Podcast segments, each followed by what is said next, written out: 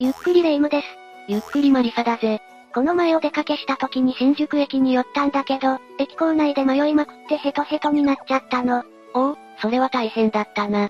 まったくよ、人は多すぎだし、異界にでも迷い込んだのかと思ったわ。確かに慣れていない人にとって、都会の駅ってまさに異界だよな。ただ、この世には本物の異界につながる駅も存在するんだ。そんなものがあるの？じゃあ今回は、降りてはいけない異界駅6線について解説していくぞ。それじゃあ早速、ゆっくりしていってね。1、お狐さんの駅。最初に紹介するお狐さんの駅は、ある神社の近くを走る、地下鉄の近くに出現することのある駅だ。もしここに降り立ってしまうと、二度とこの世に戻れなくなってしまうんだよな。神社の近くという立地的な理由から、巫女さんの間ではよく知られた駅だぜ。えー、っと、しょっぱなからまず突っ込みたいことがあるんだけど、駅が出現するって一体どういうことなの？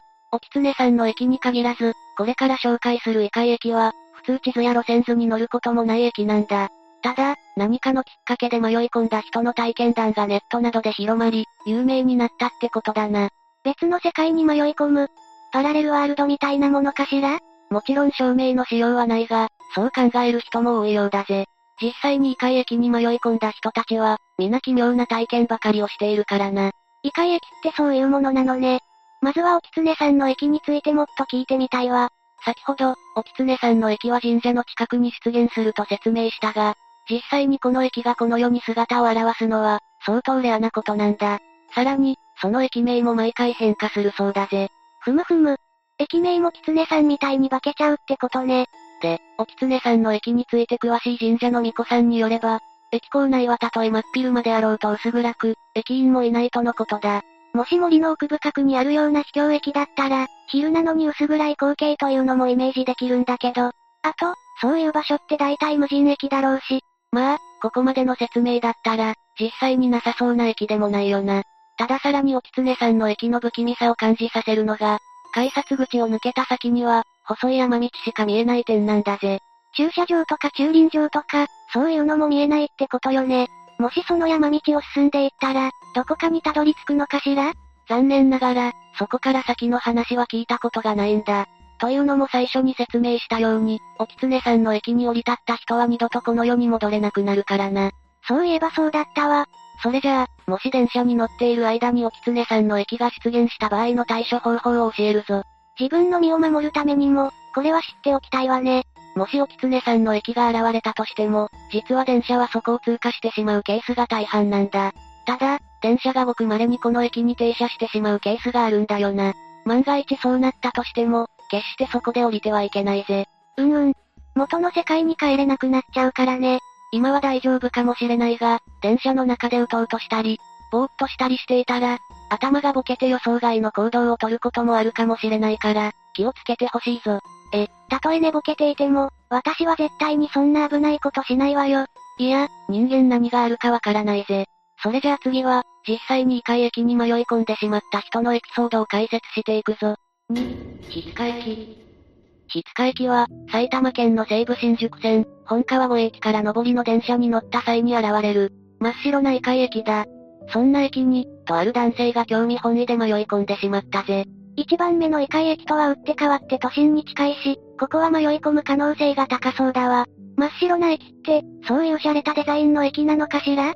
そういうデザインの建物もたくさんあるだろうが、その男性によれば、筆塚駅は色がないと思えるほどに真っ白だったそうだ。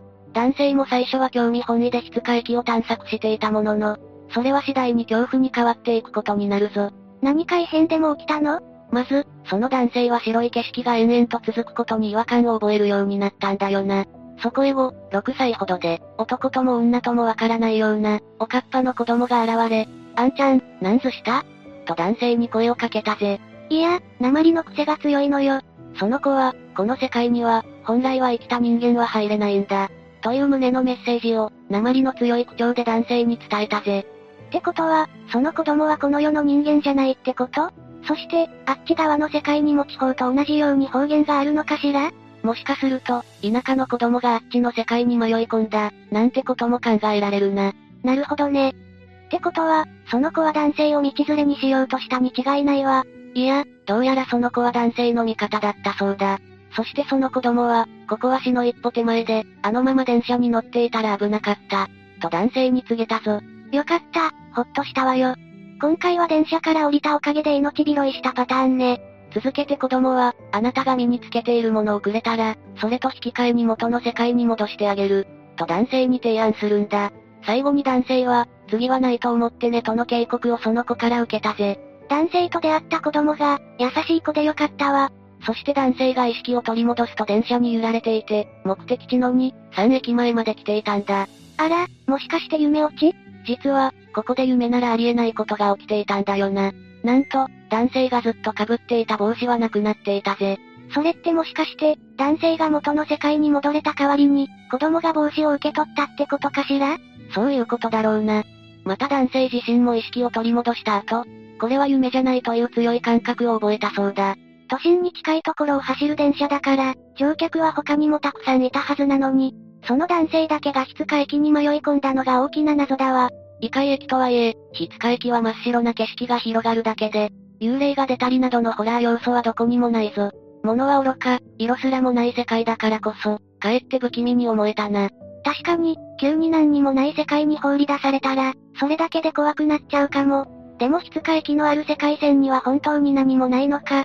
あのまま男性が、駅に留まっていたらどうなるのかも気になっちゃうわ。他に質か駅に迷い込み、そっちの世界について詳しくなった人もいたかもしれないぜ。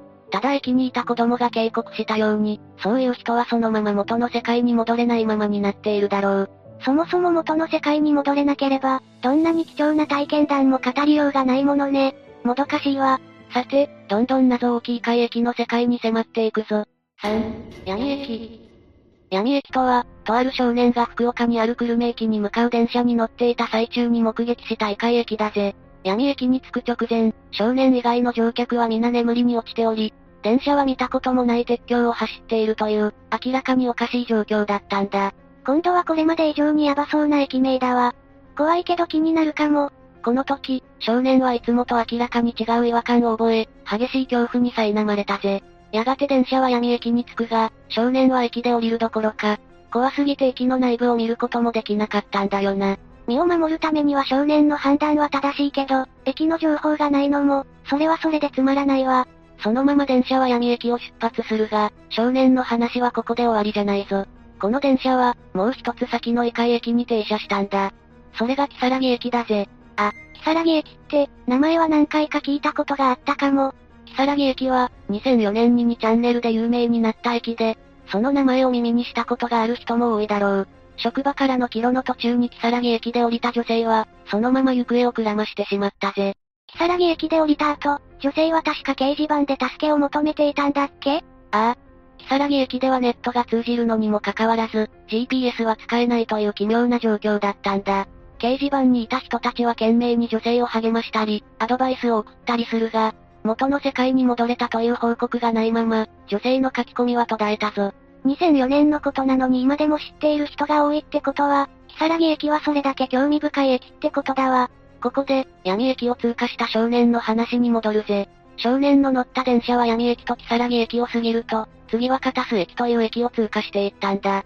片須駅？ここも異界駅なのかしら？そうだな。電車はそのまま走り続け、最終的には、無事に久留米駅に停車したぜ。少年はその間、かなり長い時間が経っていたように感じたそうだ。少年が無事で何よりよ。闇駅に木更木駅、片須駅、おそらく少年がどこかの異界駅で降りていれば、元の世界には戻れなかっただろうと言われているぞ。そしてこれら3つの駅には、何かしらの繋がりがあるという説もあるんだよな。そりゃあ、前後の駅だものね。駅の名前とか、どんな関係性があるのか気になるわ。まず闇駅については、読みの国の読みからその名前が来ている説が有力なんだ。読みの国は、日本神話における死者の国としてよく知られるぜ。闇じゃなくて読みってことね。どちらにせよ、行きたくはないけど、その次にある木更木駅は木更木駅とも言われるな。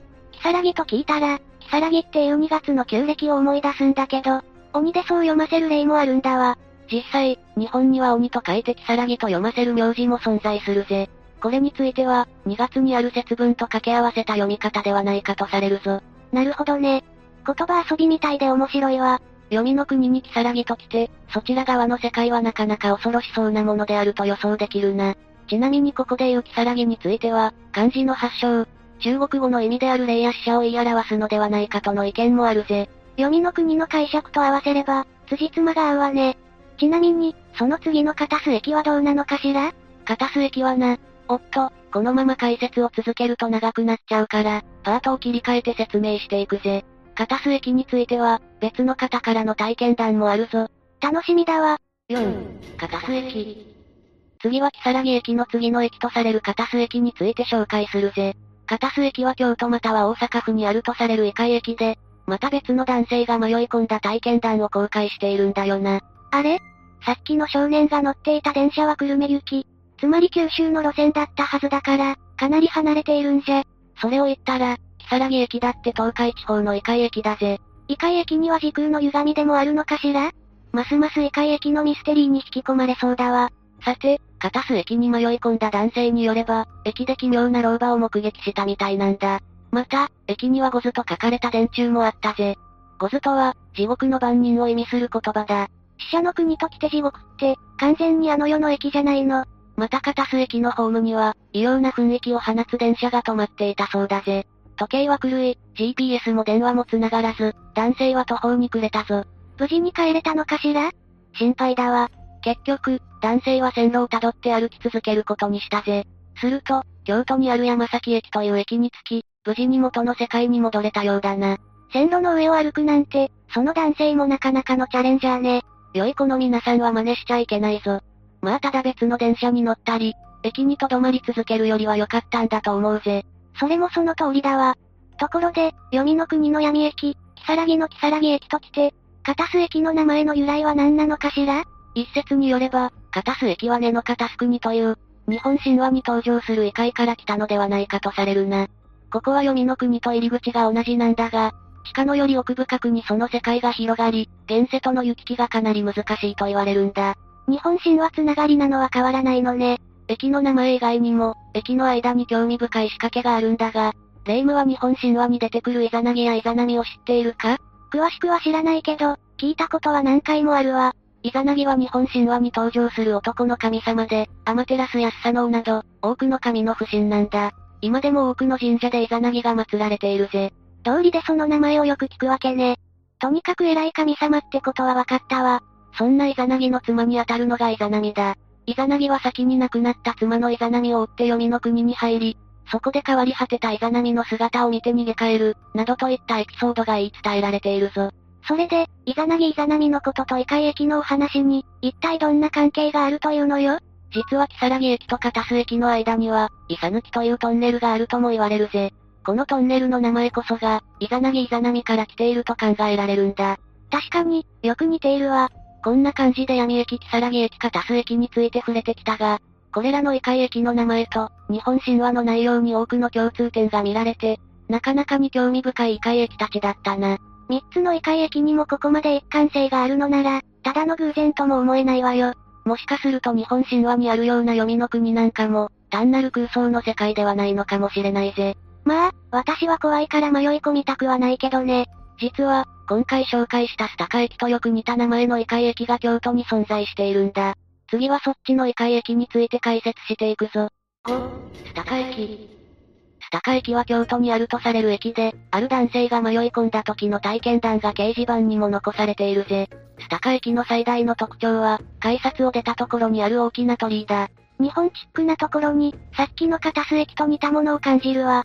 その男性は、もともと京都駅から長岡京駅を目指して JR に乗っていたそうだ。しかし目的地の長岡京を寝過ごしてしまい、引き返すために次の駅で降りたところ、そこがスタカ駅だったみたいだぜ。いくつか異界駅のエピソードを聞いていて思ったけど、異界駅に迷い込む時って眠りに落ちた時が多いのね。そうだな。異界駅は単なる夢落ちなのか、それとも本当に時空の歪みに巻き込まれて異界に来てしまったのか、その謎に迫るため、もっとスタカ駅について知っていくぞ。まず、スタカ駅には人はいたのかしら？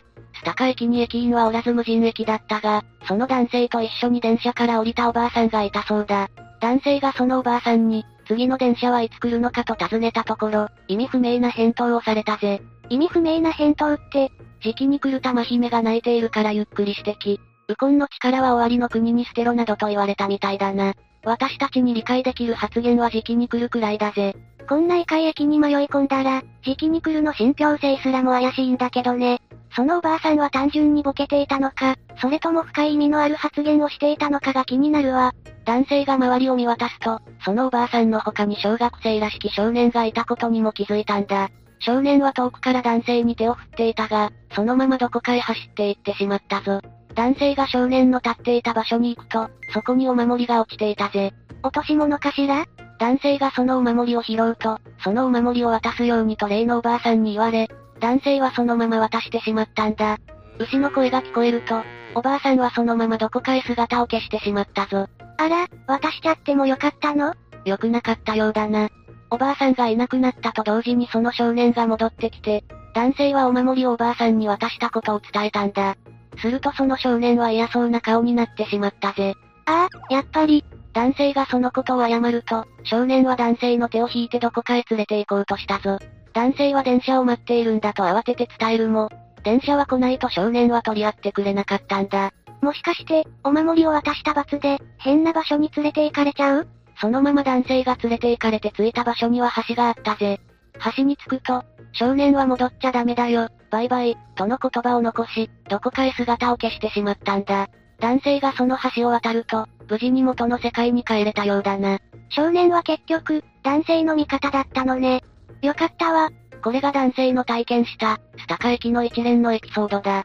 これについてネットでも様々な考察がなされたが、真相は謎に包まれているぜ。私としては、やっぱりおばあさんと少年が何者だったのか気になるわね。説の一つとして、おばあさんは死神で、少年は男性を守るためにお守りをわざと落としたのではないか、というものがあるな。あ、そのお守りを死神のおばあさんに渡そうとしたから、男性は少年に嫌な顔をされちゃったんだわ。ただ、おばあさんの発言の真相はつかめないままだけど、それも含め、スタカ駅は謎の多い場所だぜ。またこのスタカ駅だが、先に紹介したカタス駅と同一の駅ではないかとも言われているんだ。確かに、名前だけ見たらめちゃくちゃ似ているものね。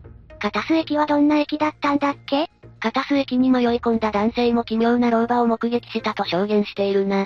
また、男性はゴズと書かれた地獄の番人を意味する表示も見かけているぜ。名前だけじゃなく、やっぱり駅の特徴もかなり似ているわ。そうだな。同一の異界駅に本当に二人の人間が迷い込んでいたとしたら、それはすごい偶然であり、興味深い出来事だと思うぞ。もっとこういう体験談が増えれば、異界駅の真相に近づけると思うのに。ただ、スタカ駅のエピソードはよくできたフィクションではないかとの声も多いぜ。やはり異界駅に行った証拠が残されていない以上、そう言われるのも仕方のないことではあるがな。異界駅とかパラレルワールドって、世界の謎や都市伝説の中でも証明がしにくいものね。だからこそ、異界駅は何年も人々を引きつけているんだと思うぜ。さて、次も異界駅の続々ワクワクするエピソードを解説していくぞ。高くな駅式草屋駅。高くな駅式草屋駅は、仕事で帰りの遅くなってしまった会社員の女性が、甲信越を走る夜の電車内で目撃した異界駅だ。疲れが頂点に達し、電車の中で眠りに落ちたのがこのエピソードの始まりだぜ。あら、夜遅くまでお仕事お疲れ様だわ。女性が次に目を覚ますと、時刻は深夜2時を回っていたぞ。それにもかかわらず電車は走り続けており、女性以外に乗客は誰もいないという状況だったんだ。とっくに終電なんて終わっている時間帯じゃない。これは怖すぎるわ。すると、電車は高久な駅という駅に着いたぜ。高久な駅は山と田んぼに囲まれた場所にあったが、女性はあまりの恐怖に降りることができなかったんだ。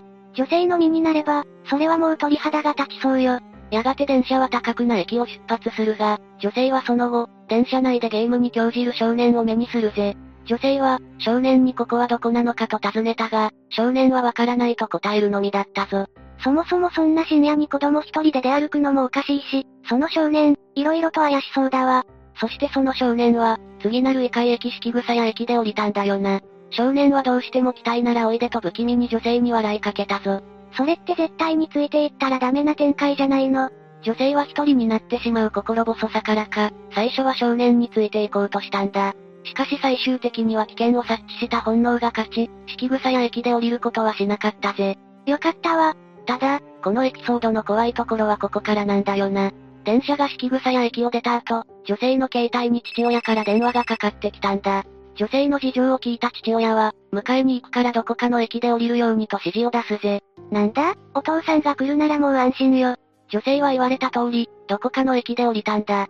その駅は看板が錆びていたせいか読むことはできなかったが、降りたから迎えに来てねとの連絡を父親と交わしたことで、女性の心に安心感が生まれたぜ。こういう時の父親って偉大に感じるわよね。ところで、お父さんはどうやって女性の居場所を突き止めたのかしら？女性の携帯の GPS 情報からわかるようだな。やがて父親が車で迎えに来て、女性は無事に保護された、かに思えたぜ。え、ハッピーエンドじゃなかったの？女性は、車を運転する父親の様子に違和感を覚えたんだ。いくら話しかけても父親は答えてくれないし、ブツブツよくわからないことをつぶやいたり、早く行かないと俺のせいでといった独り言を言い出したぜ。それってまさか、偽物のお父さん。女性はこれは本物のお父さんじゃないと確信して、車がスピードを落とした瞬間、ドアから飛び降りたんだ。ああ、危ない。女性が次に目を覚ました時には、病院のベッドだったぜ。女性が山間部の車道に倒れていたところを、通りかかった人が助けてくれたようだな。今度こそ元の世界に戻れたのね。女性の体は心配だけど、とりあえずよかったわ。病院で女性は家族との再会を果たすが、不思議なことに父親と話しても、電話なんてしていないと言われたぞ。じゃあやっぱり、車で迎えに来た父親は偽物ってことね。その正体は狐さんあ、それとも式草や駅で別れた少年とか。やはり真相は闇の中だぜ。ただ一つ考えられるのは、もしあのまま女性が車に乗り続けていたら、元の世界には戻ってこられなかっただろうってことだな。階段っぽくて面白いエピソードだったわ。ただ、女性が通り過ぎた高くな駅式草や駅もどんな駅だったのか、別の人から体験談を聞ける機会があれば、知ってみたいわね。というわけで今回は、降りてはいけない異界駅について解説したぜ。作り話なんじゃないかっていう人もいそうだけど、これだけ異界駅の体験談があるのなら、この世のどこかに異界駅は眠っていそうだわ。そうだな。科学で証明できたり、私たちの目に見えたりしている世界が全てだと思わないことが大切だぜ。異界駅のエピソード、探したらもっといっぱいありそうよね。これからもまだ見ぬ謎について知っていきたいわ。というわけで、今日の動画はここまで。動画が面白かったら、高評価とチャンネル登録をお願いします。最後までご視聴いただきありがとうございました。